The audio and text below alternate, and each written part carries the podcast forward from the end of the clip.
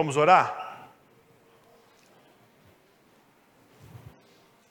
Pai, nós queremos te agradecer por mais essa oportunidade que nós temos de parar, ó Deus, em meio a tantas coisas que fazemos e adorarmos o teu nome, Senhor. Esse dia é um dia especial reservado para a tua glória.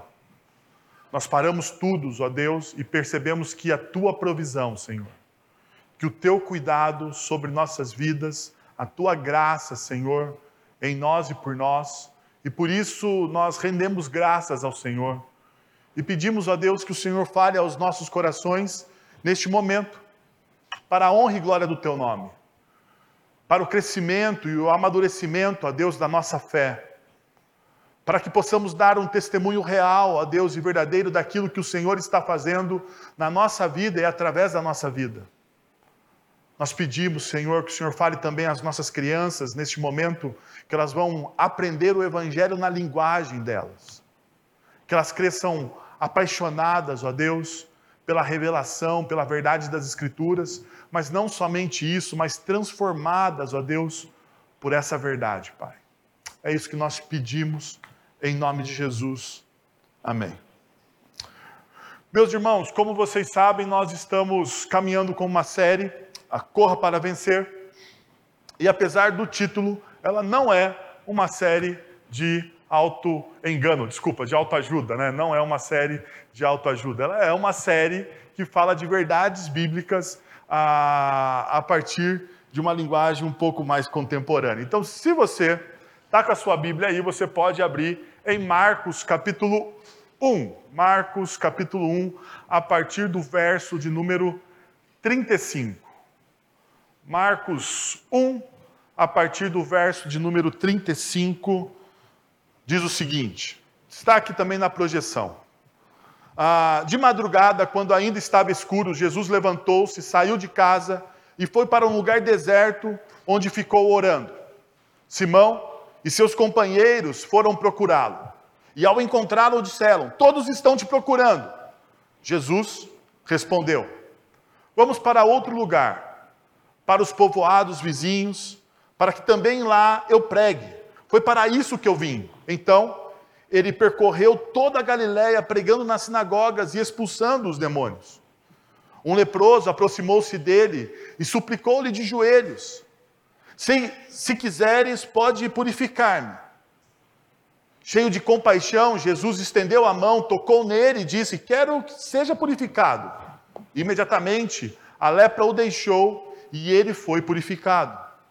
Em seguida, Jesus o despediu com uma severa advertência: Olhe, não conte isso para ninguém, mas vá mostrar-se ao sacerdote, ofereça pela purificação os sacrifícios que Moisés ordenou para que sirva de testemunho. Ele, porém, saiu e começou a tornar público o, o, o fato, espalhando a notícia. Por isso, Jesus não podia mais entrar publicamente em nenhuma cidade, mas ficava fora, em lugares solitários. Todavia, assim mesmo, vinha a ele gente de todas as partes. Hoje pela manhã vimos que entender e aprofundar-se na doutrina é, é conhecer o conteúdo da fé cristã. Saber o que é necessário para vivê-la adequadamente. Se você não pode, se você deseja correr para vencer, você deve saber quais são as regras de ouro da competição, ou melhor, as regras de ouro que norteiam a nossa vida, os princípios e os valores. Mas também o seu conhecimento dessas regras a, que processa ou que trabalha com esse jogo, compreendê-las, a perceber essas doutrinas, é exaltar o nome soberano do nosso Deus como grande juiz da história. Então, conhecer as Sagradas Escrituras, e eu tenho um amigo que diz ah, de maneira muito enfática que a Bíblia é o manual do construtor. Se você quer conhecer o coração do homem, você precisa olhar para a palavra, você precisa olhar para a Bíblia, é o manual do construtor. Se você quer se conhecer, você precisa conhecer aquele que te criou. E conhecendo aquele que te criou, provavelmente você terá mais conhecimento a respeito de você. Diferente das filosofias humanistas que nós temos, que fala que nós devemos olhar para dentro de nós mesmos. Mas perceba, se você olhar para dentro de si mesmo, sem a ajuda da revelação das Sagradas Escrituras, sem a presença do Santo Espírito, o que você vai ver? Você vai ver caos, desordem, sentimentos confusos Medo. Sentimentos muitas vezes que são antagônicos, que são incoerentes.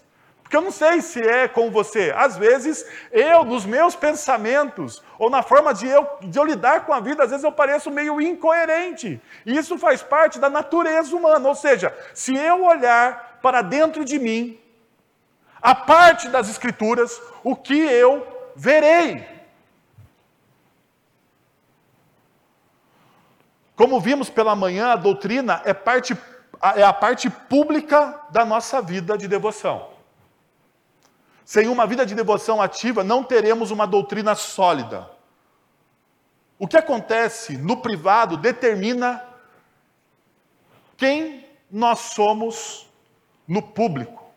O que acontece no privado determina a forma com que nós tomamos as decisões, a forma com que nós falamos, os nossos relacionamentos, a forma com que nós administramos aquilo que Deus nos deu em nossas mãos.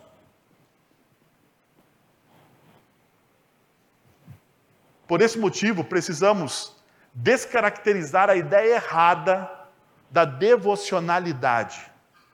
Por quê? Por causa do, talvez da mística brasileira, do nosso país, que é um país plural, a gente acha que a devocional é algo para o espírito.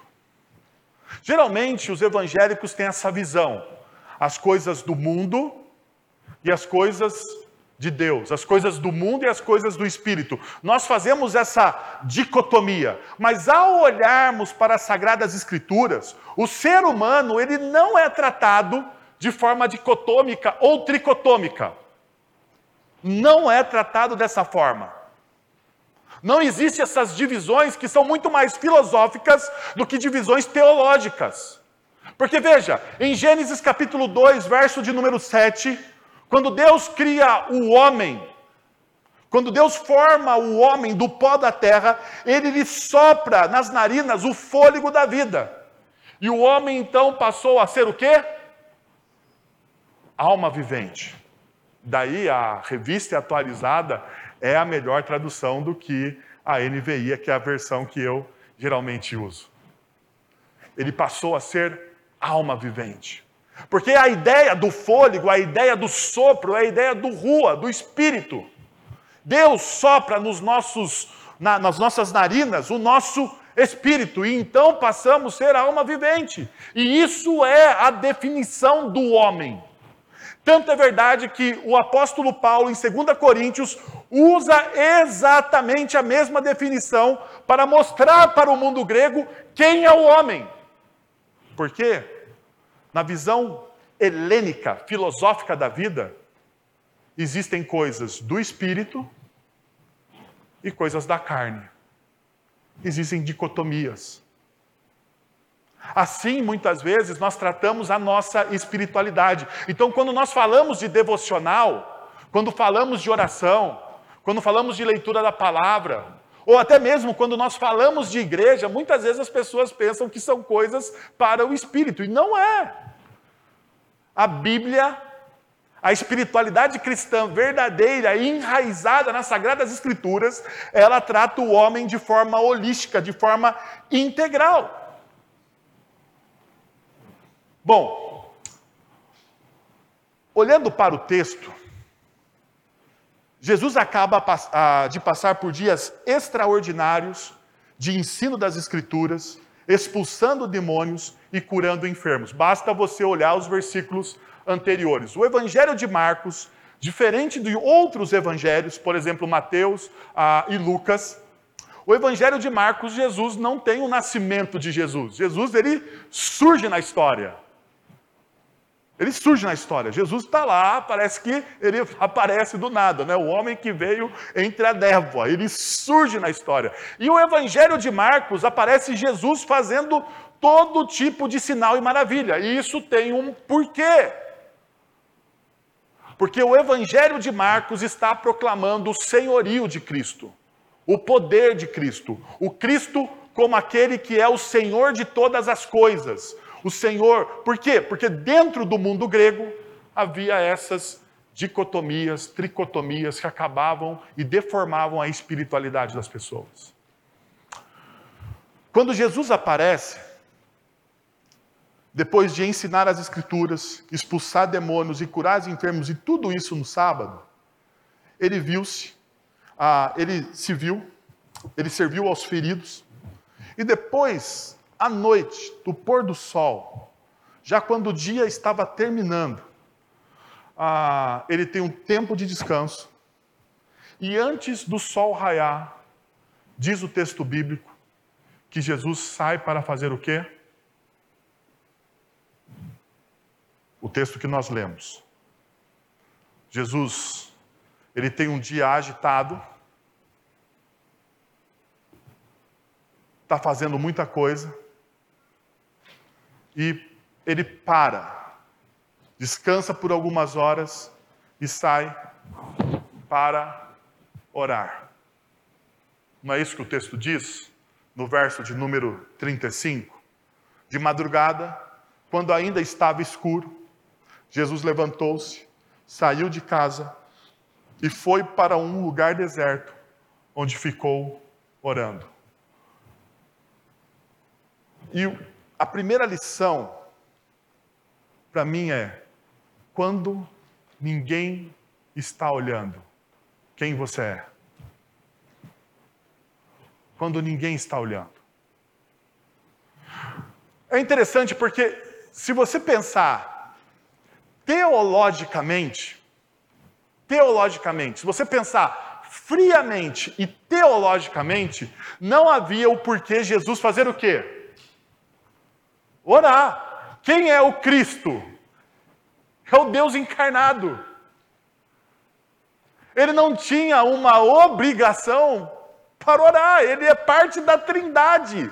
Percebam, ele é parte da Trindade. Ele estava, segundo o Evangelho de João e segundo o texto de Gênesis, o Cristo estava na criação de todas as coisas. Ele era o Verbo que dá forma a todas as coisas. Ele vive em comunhão com Deus. Ele vive em comunhão com o Espírito.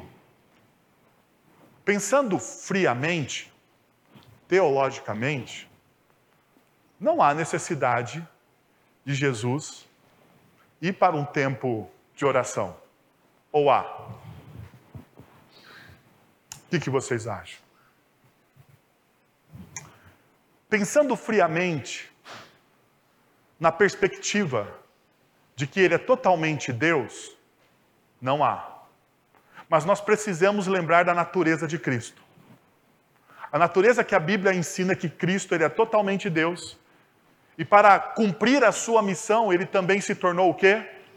Totalmente homem. Então, na perspectiva divina, não havia necessidade de oração, mas na perspectiva terrena existe a necessidade de oração e também na perspectiva de ensino aos seus discípulos, que somos nós. O Deus encarnado, aquele que está na criação de todas as coisas, aquele que é a, o primogênito entre toda a criação, aquele que ao, a qual o mundo existe, por ele existe, como diz o apóstolo Paulo lá em Colossenses. Esse aqui, este Deus que a Bíblia nos apresenta de maneira perfeita, ele para para orar. Você não acha que você deve também parar para orar de vez em quando? Então veja. Quem é você quando ninguém está perto?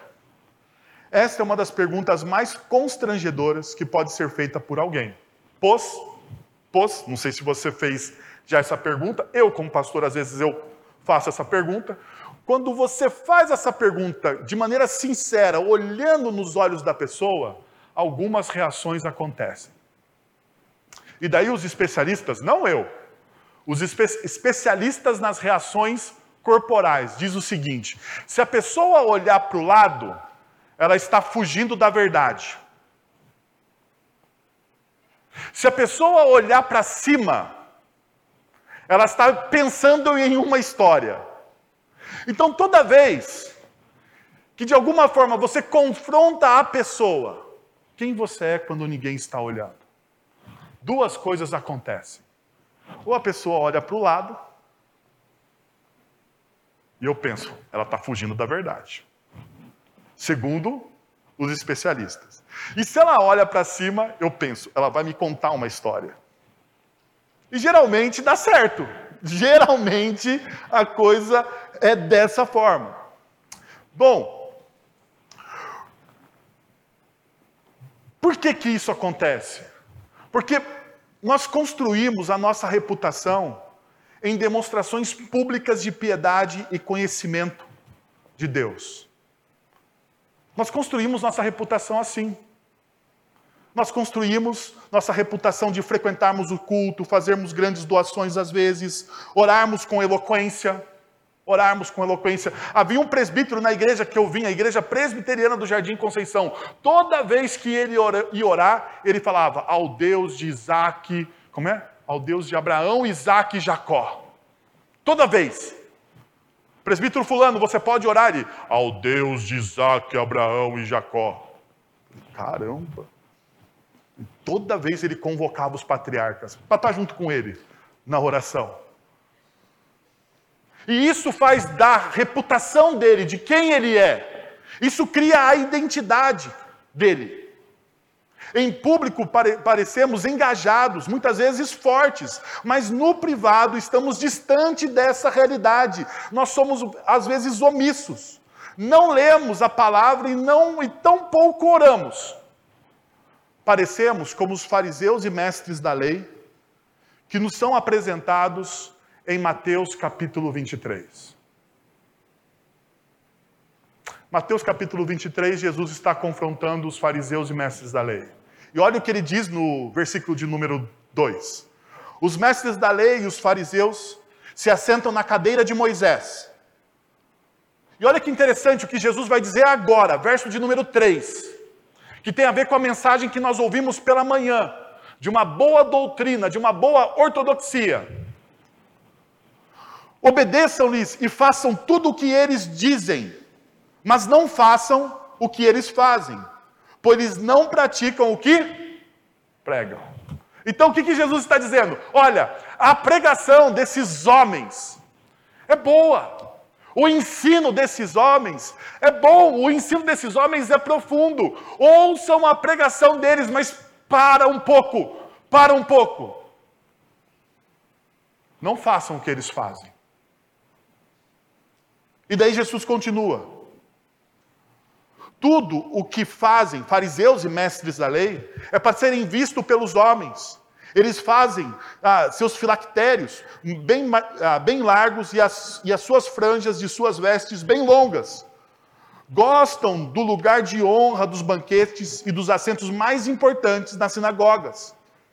De serem saudados nas praças e de serem chamados do quê? De mestres. Na sequência desse texto, Jesus continua falando desses homens. Mas daí muda o tom. Ou melhor, Jesus aumenta o tom. Aumenta o tom. Porque Jesus, a partir do verso de número 13, ele vai dizer: Ai de vocês, mestres e fariseus, homens da lei, hipócritas. E durante oito vezes Jesus vai denunciar o quê? A hipocrisia desses homens. Vai falar de uma dicotomia que eles tinham: do que eles eram em público homens piedosos, daquilo que de fato eles eram ah, no privado. Em algum momento Jesus vai falar assim: ai de vocês, fariseus e mestres da lei hipócritas, vocês são o quê? Como o quê? Como sepulcros caiados, bonitos, lindos, imponentes por fora, mas por dentro vocês já fedem.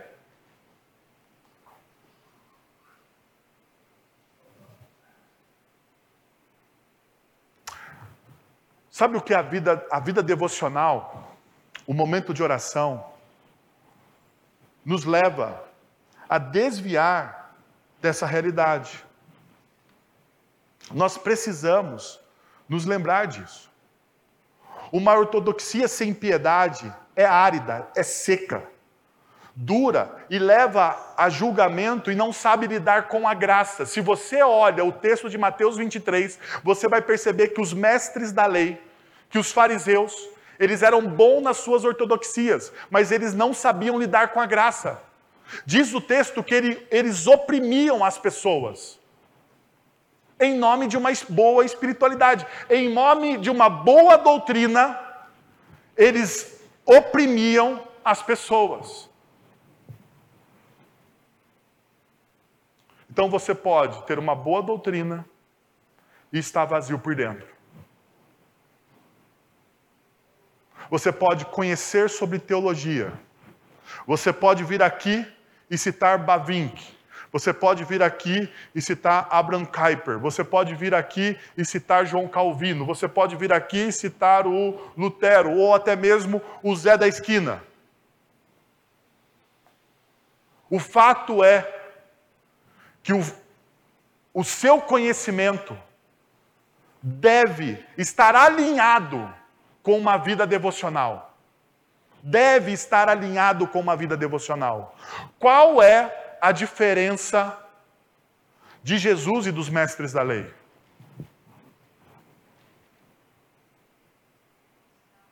Havia uma diferença ortodoxa entre Jesus e os mestres da lei? Ortodoxamente não havia uma diferença. A não ser que Jesus era o Cristo encarnado e queria cumprir os rituais da lei e nunca mais a gente ia precisar sacrificar nada porque Cristo é o sumo sacerdote.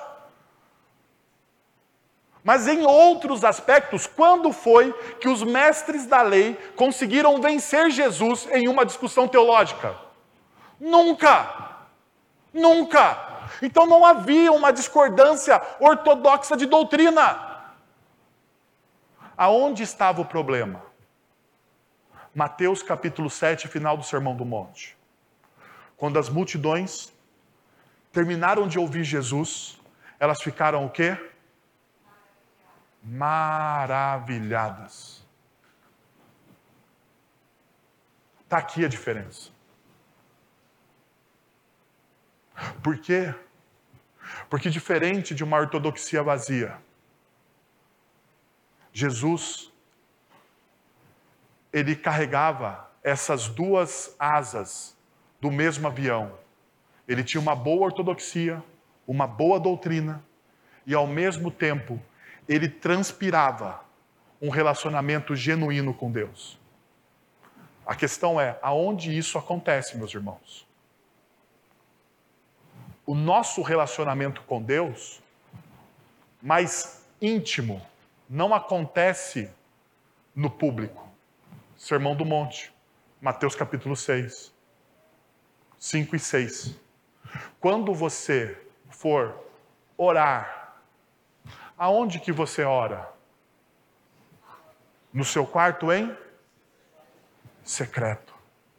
E o pai que vê, que vê você em secreto vai fazer o quê? Vai te responder. Existe uma comunicação, perceberam? Você ora em secreto, você cultiva uma vida em secreto. Você busca o silêncio, como Jesus fez. Perceba, Jesus está cheio de atividades. Os discípulos estão cheios de, cheios de atividades. Eles estão caminhando. Parece que neste momento o ministério de Jesus está alavancando. As pessoas estão procurando para saber quem é Jesus. E o que ele faz? Ele para. Ele vai no silêncio. Ele ora nós não damos o devido valor à vida de oração. Até mesmo quando muitas vezes nós escolhemos um oficial da igreja. Nós estamos em tempo de eleição. E uma das coisas que a igreja precisa agora medir nos seus novos diáconos e líderes é o quê? A piedade deles. Porque a piedade é melhor do que o quê? Do que o conhecimento. O conhecimento sem piedade é estéril. O conhecimento sem piedade não dá frutos.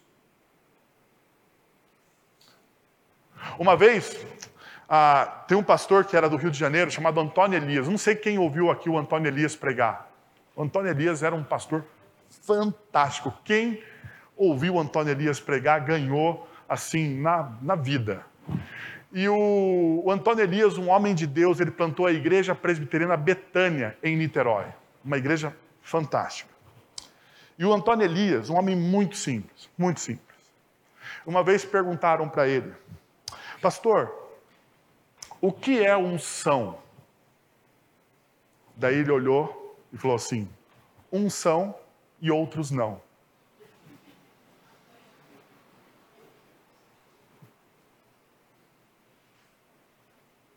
Na continuação da resposta dele, ele fala exatamente sobre a vida devocional das pessoas.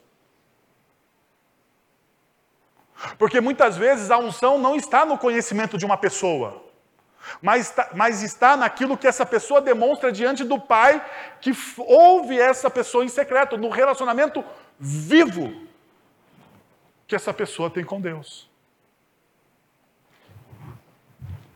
Por que, que Jesus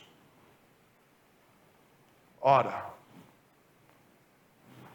para nos ensinar? Mas porque a comunhão com o Pai, a devoção constante, mostra quem realmente somos. A constante vida de devoção mantém o nosso coração humilde na dependência de Deus. Quanto mais oramos, mais descobrimos o que Deus é e o que realiza em nós através da sua boa vontade. É por isso que o nosso Senhor nos ensina que nós temos, devemos e precisamos de um tempo de solitude, de oração, de leitura da palavra nós temos necessidade disso. O salmista diz: Assim como a corça suspira pelas correntes da água, o meu coração, a minha alma, o meu ser suspira por quem? Por quem? Pelo Senhor. Há uma necessidade da nossa alma, do nosso coração, de Deus. De Deus. E isso é através de um relacionamento. Então, a devoção é esse trabalho de se relacionar, de intimidade. Sabe, gente, e aqui também eu gostaria de dar uma pausa, antes da gente avançar para o segundo ponto. E por que, que eu vou dar essa pausa? Porque eu acho muito importante. Muitas vezes nós pensamos que vida de oração, leitura da palavra, é um negócio tipo assim, Indiana Jones da fé cristã. Sabe? Vai ouvir anjo, voz do Espírito, Deus vai aparecer, fumaça vai sair do chão, né? Você vai cair na unção do riso, sei lá, vai, alguma coisa vai acontecer. E eu tenho para mim, eu tenho para mim que a vida de devoção é aquele livro que tem muitas vezes uma boa frase. Você já leu um livro que tem uma única boa frase? Eu já li vários, vários livros que tem uma única boa frase. Valeu a pena por aquela frase, por aquele ensino. Por que eu estou dizendo isso? Porque caminhada com Deus é diária, relacionamento. E relacionamento não é emoção o tempo todo. Por exemplo, jovens casais. Eles acham que o casamento. Jovens casais acham que o casamento vai ser tipo assim, conto de fadas. Né? O homem vai chegar todo dia carregando a mulher ah, na porta, tal. Todo dia vai chegar lá, vai ter um chocolatinho, vai ter uma florzinha. Isso dura um mês, minhas queridas, um mês. E se durar assim, um mês. Se durar um mês, você é uma pessoa sortuda, minha filha, tá? Sortuda. Porque depois da festa, depois da lua de mel, uma semaninha depois, uma semaninha depois, minha experiência de 20 anos de pastor, o pau começa a quebrar. As diferenças começam a surgir. As pessoas começam a brigar por onde elas apertam a pasta de dente.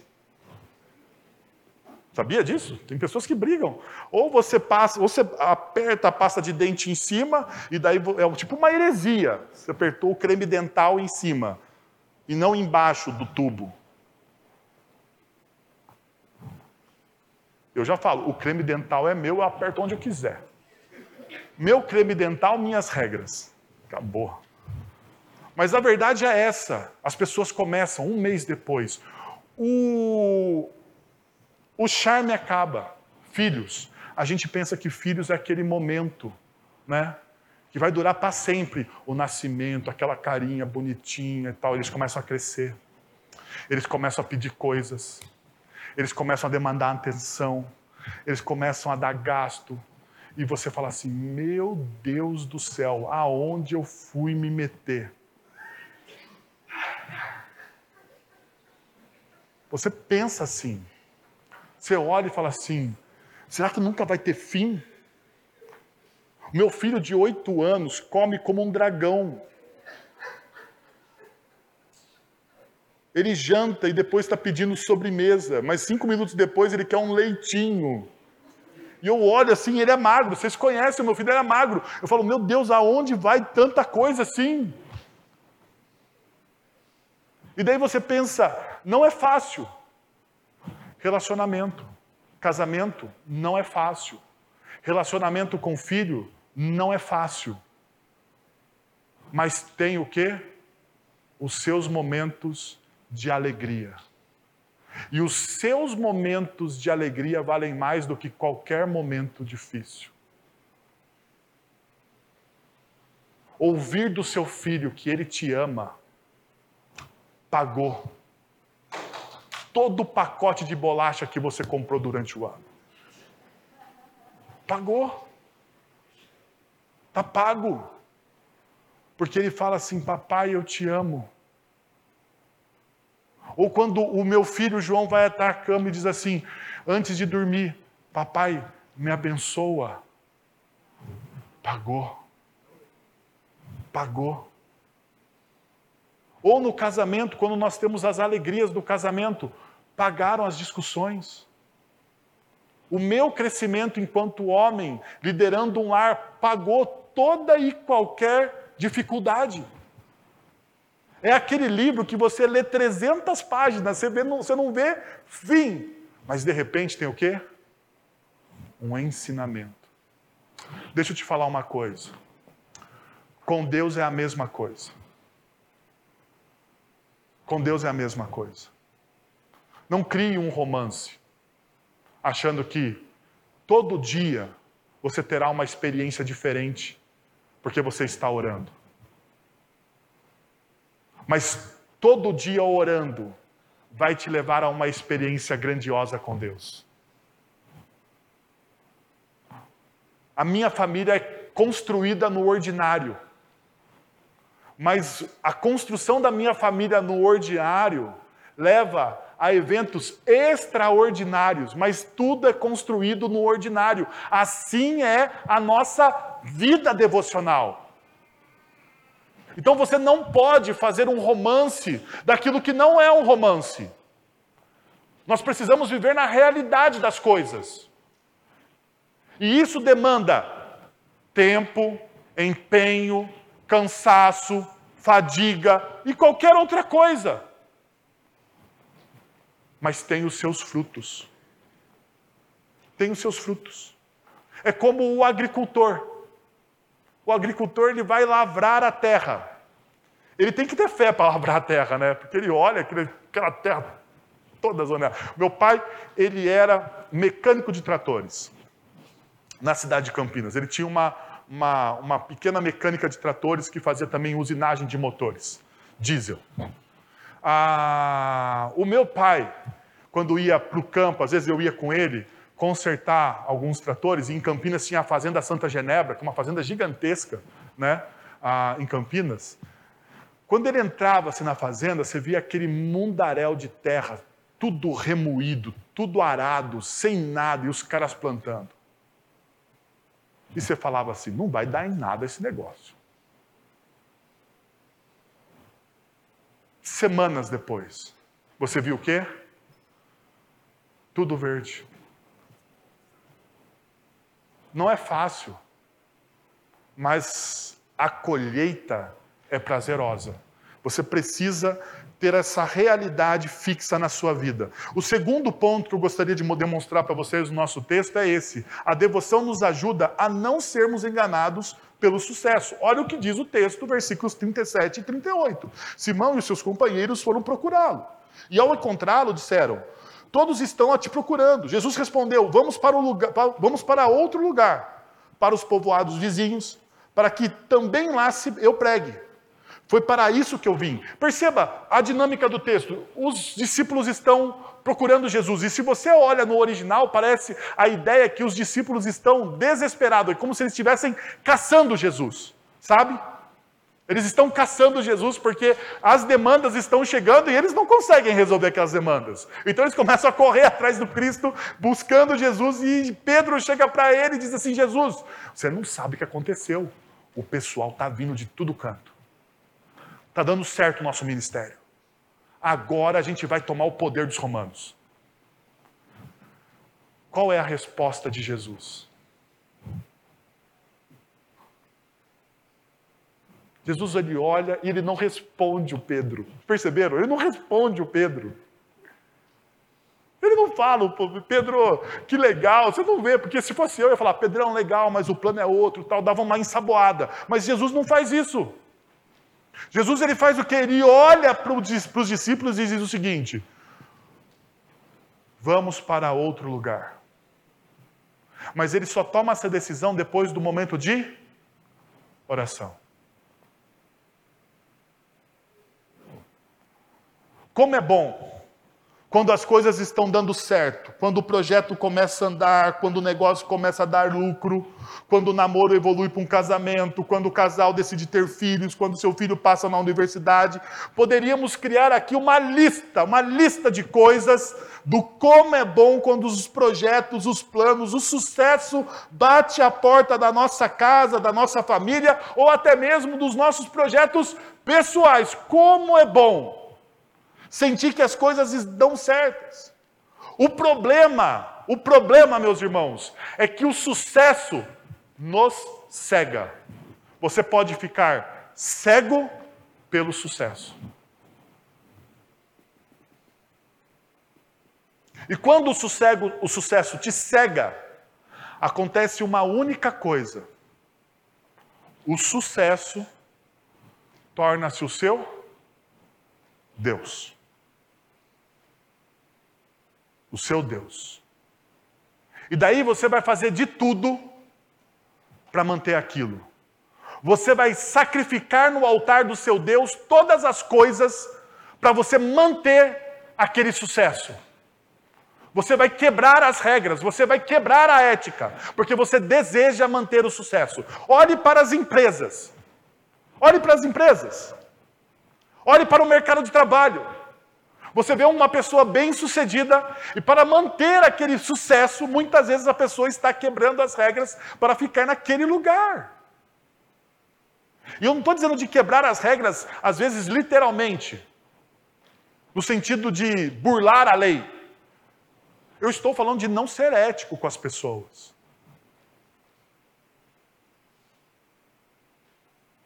Porque existem coisas que não quebram a lei, mas detonam o seu coração, detonam a ética que está dentro de você, que o Espírito Santo colocou em você. E isso é uma verdade. Era isso que talvez estivesse passando neste momento com Jesus. Simão e seus amigos vão a Jesus e dizem: Todos estes estão te procurando. Se fosse um pastor, se Jesus fosse um pastor, em nosso tempo, Jesus estaria no cume do templo. No cume do tempo. E talvez, e somente talvez é por isso que Jesus ora. Nosso lugar não é o cume das coisas. O nosso lugar é debaixo da cruz do nosso Salvador. Uma vida de oração, na dependência na graça de Deus, nos mantém humildes e ajusta a nossa visão. Visão, quem eu sou. E missão, o que devo fazer. E se você olha para a vida de Jesus, você percebe exatamente isso. Jesus ele sabe quem ele é e ele sabe o que ele precisa fazer. Não é uma verdade? Tanto é verdade que um dos linos cristocêntricos mais bonitos do Novo Testamento, que está em Filipenses, vai dizer o seguinte: que mesmo Cristo, sendo Deus encarnado, ele não usurpou o quê? Ser igual a Deus. Por que, que o Cristo encarnado não usurpa o lugar de Deus? Porque ele sabe quem ele No começo dos evangelhos, principalmente no evangelho de Mateus, quando Jesus vai ao deserto, em jejum, ele é tentado pelo, pelo diabo.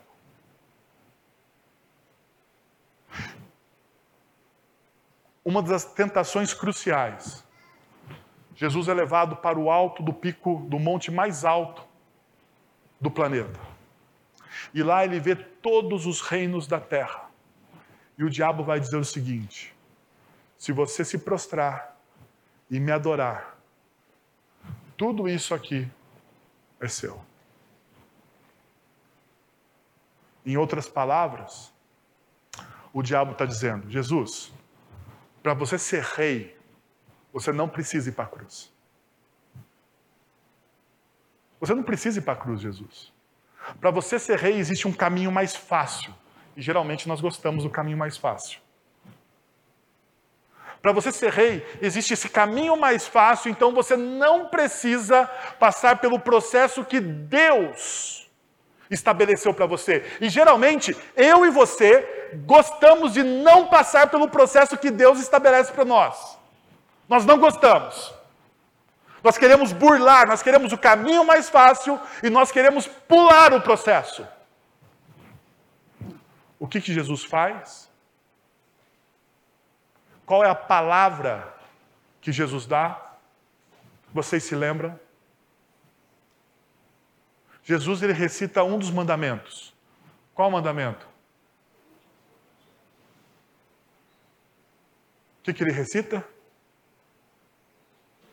Ele vai prestar culto, ele vai adorar somente quem? O que, que salva Jesus da tentação? A palavra, o mandar, a doutrina.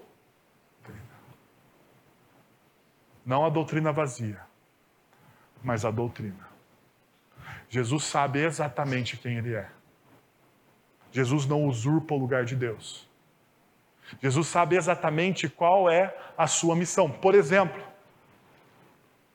uns dos discípulos, Pedro, não entende o que Jesus está fazendo. Não entende o que Jesus está fazendo.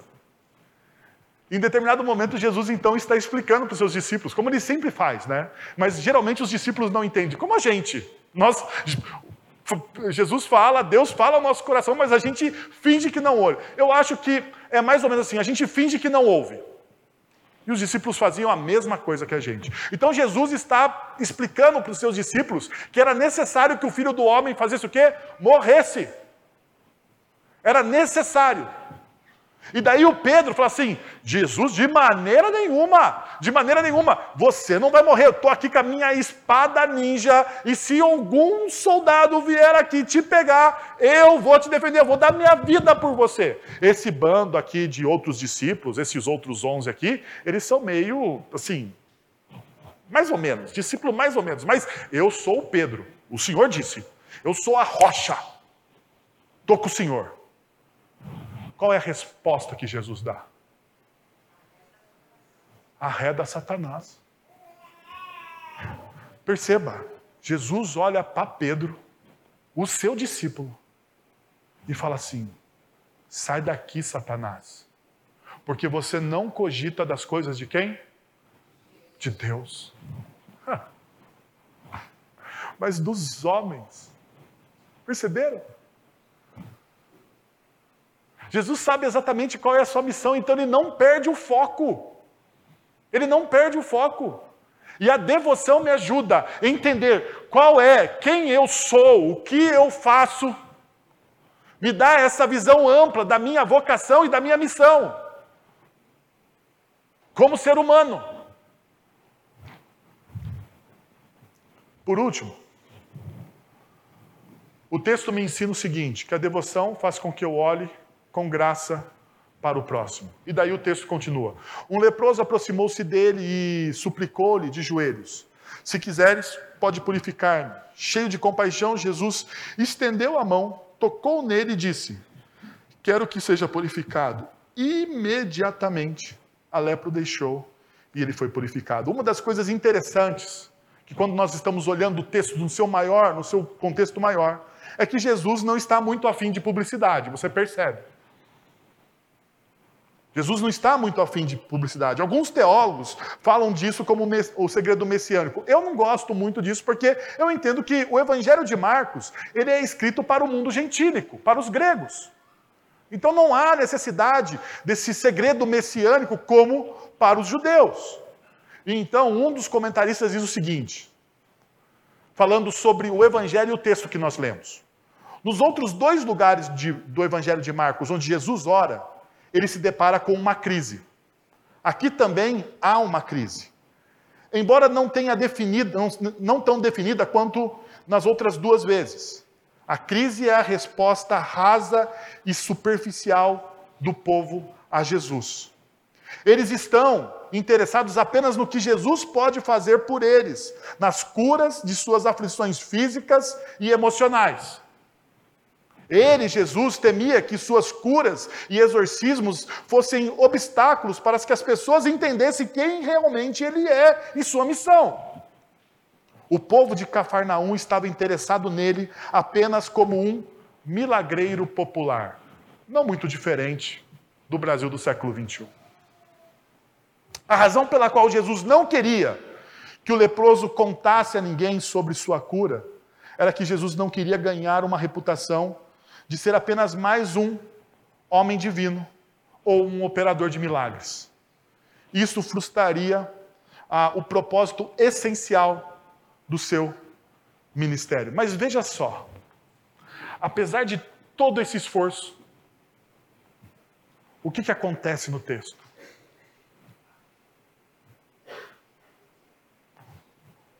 Você vê um esforço intencional de Jesus dizendo: não conta para ninguém, fica quieto, vamos para lugares solitários, juntou uma multidão, vamos para outro lugar. Você vê um esforço intencional de Jesus. E daí ele encontra o leproso. O leproso olha para o Cristo, sabe quem ele é e diz: Olha, se você quiser, você pode me purificar. Se você desejar, você pode me purificar. E daí, Jesus fala: Eu Quero. Fique puro. Ele fica. E daí Jesus olha, e é interessante quando você olha no texto original. Porque no original, parece que Jesus ele dá uma ordem, mas ele dá uma ordem brava. Sabe quando você dá aquela ordem no seu filho para ele não fazer aquela coisa? Sim, mas você dá aquela ordem, mas dava assim, de bater na mesa. Foi mais ou menos assim. Foi mais ou menos assim. A palavra foi firme. Firme e inflexível. Você vai, você não conta para ninguém, você vai até o sacerdote, você oferece os seus sacrifícios que mandam na lei de Moisés, você não fala para ninguém. Qual é a primeira coisa que o leproso faz? Ele vai e fala para todo mundo. Agora, a pergunta: Jesus sabia que o leproso ia sabotar os planos dele? Sim ou não? Sabia. Lembra que eu falei no começo da nossa mensagem? Ele é totalmente Deus, ele é totalmente homem. Essa é a essência do Cristo. Jesus sabia que aquele leproso ia sabotar os planos. Vem comigo. Deus no Éden sabia que o homem e a mulher ia sabotar os planos. Sim ou não? Sabia.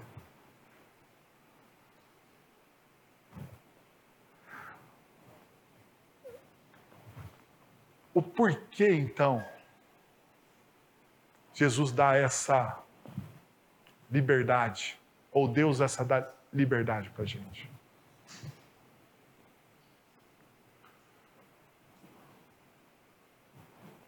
Graça.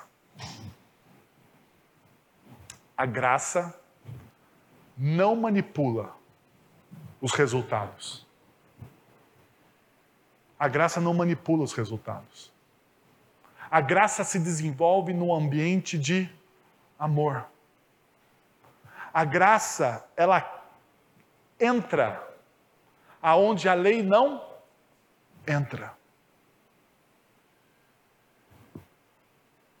A lei, o apóstolo Paulo, ele vai dizer em 2 Coríntios que a letra mata, mas o espírito vivifica.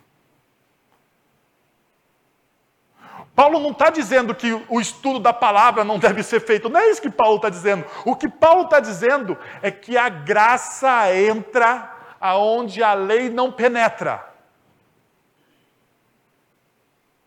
A graça subverte a nossa lógica.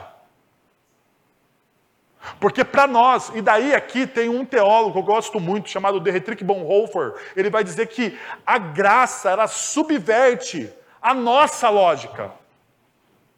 Porque ela não é, às vezes, entendível para a gente. Porque ela parece uma loucura. Uma loucura. Mas na verdade é graça. E daí é por isso que o profeta vai dizer que os pensamentos de Deus são maiores do que o quê? Do que os nossos pensamentos. Que os planos e os projetos de Deus estão acima dos nossos projetos, dos nossos planos. Que o nosso coração, que a nossa mente não consegue penetrar aquilo que Deus planejou. Sabe por quê? Porque muitas vezes, no nosso pensamento limitado, parece ilógico. Tem uma frase da feiticeira, o leão e o guarda-roupa. Vocês sabem, eu gosto muito de C.S. Lewis. E a feiticeira, o leão e o guarda-roupa é uma parábola da redenção. Né? E em um momento, existe uma das crianças, né, o Edmund, ele trai os seus amigos. Talvez você assistiu isso no filme Nárnia. Não, o filme é mais ou menos, tá? O filme mais ou menos, o livro nota 10. O filme nota 3. Mas dá para você entender o que está acontecendo. O, o Edmond, ele trai os seus irmãos. Por quê? Por causa de um doce, de um manjar, que eu não acho que é nem um doce tão bom assim para você trair os seus irmãos. Mas nas crônicas de Nárnia é o doce que o Edmundo gosta. Por exemplo, tem gente que gosta de arroz doce, uma coisa que é inconcebível, mas né, faz parte da vida. O Edmund, ele, ele trai os seus irmãos para ter seu, o seu desejo saciado de manjar pela feiticeira branca, que é a, a configuração do mal em Nárnia. Em determinado momento, Aslan, a representação do Cristo, ele vai dizer: o justo deve morrer pelo injusto. E quando o justo morre pelo injusto, ele quebra todo o feitiço do mal. Isso não é lógico para a gente. O Cristo justo morreu por mim e por você que somos injustos. Mas não foi o Edmundo que traiu, Fomos nós. Nós somos os traidores. Mas o justo morreu por quem? Pelo injusto.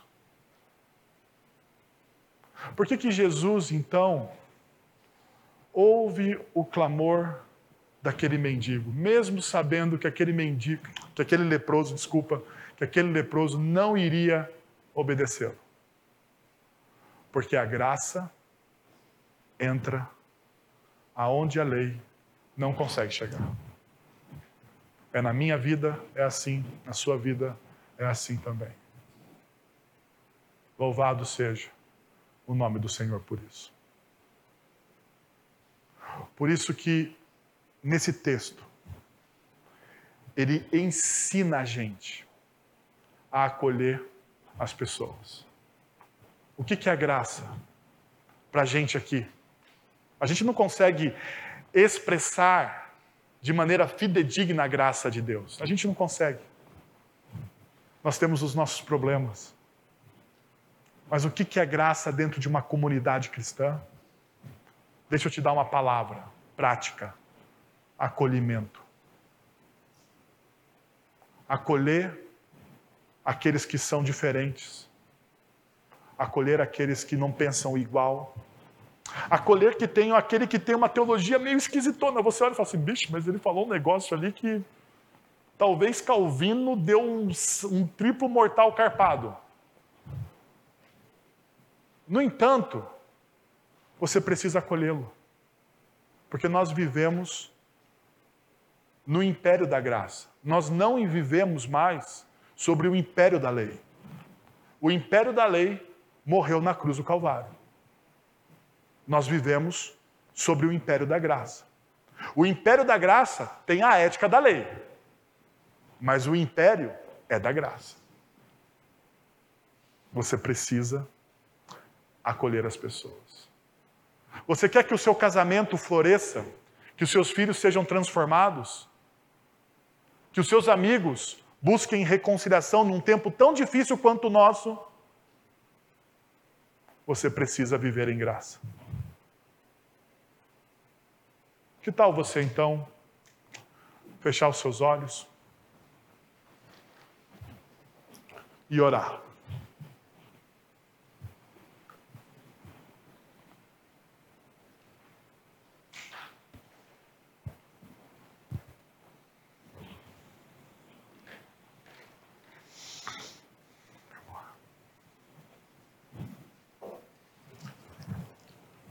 Pai, nós estamos na tua presença. E nós queremos te agradecer, ó Deus, por essa palavra tão oportuna nesse tempo que nós estamos vivendo, Senhor. A verdade, Pai, é que a nossa espiritualidade ela é como a dos fariseus. Nós estamos muito mais ligados ao estético a grandes orações, a manifestações públicas de piedade. Mas hoje nós queremos nos arrepender, Senhor. Nós queremos nos arrepender. Nós queremos buscar aquilo que está no teu coração. Assim como o Senhor disse a mulher samaritana, o tempo dos verdadeiros adoradores chegou.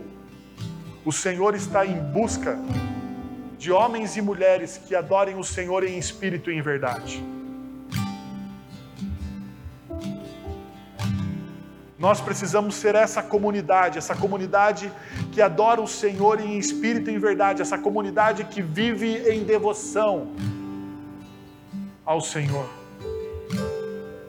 que se derrama, que abre o coração, que tão, não tem medo de confessar os seus pecados,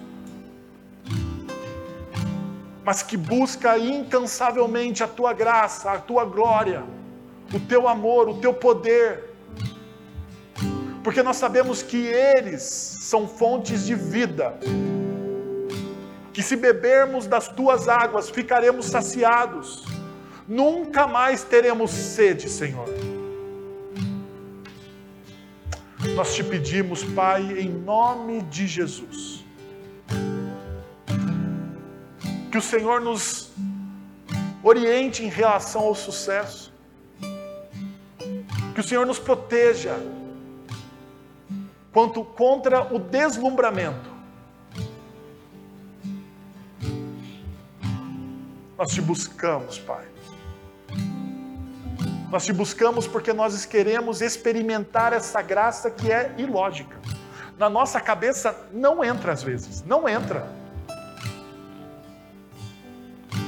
Mas nós queremos experimentar, nós queremos viver como igreja, como comunidade, como povo de Deus, a tua graça. Nós queremos ser parte desse reino gracioso do Senhor. Nós queremos ser a vitrine do reino de Deus. Nós queremos que as pessoas se aproximem do Senhor através das nossas vidas, de vidas agraciadas e graciosas umas para com as outras. É isso que nós te pedimos, Pai, em nome de Jesus. Amém. Vamos receber a bênção? Agora, irmãos, que a graça de nosso Senhor e Salvador Jesus Cristo, o amor de nosso Deus e Pai, o conselho, o consolo, o poder e a ação do Santo Espírito de Deus estejam sobre vocês agora e pelos séculos dos séculos. Amém. Deus abençoe. Uma excelente semana no poder e na graça de Cristo.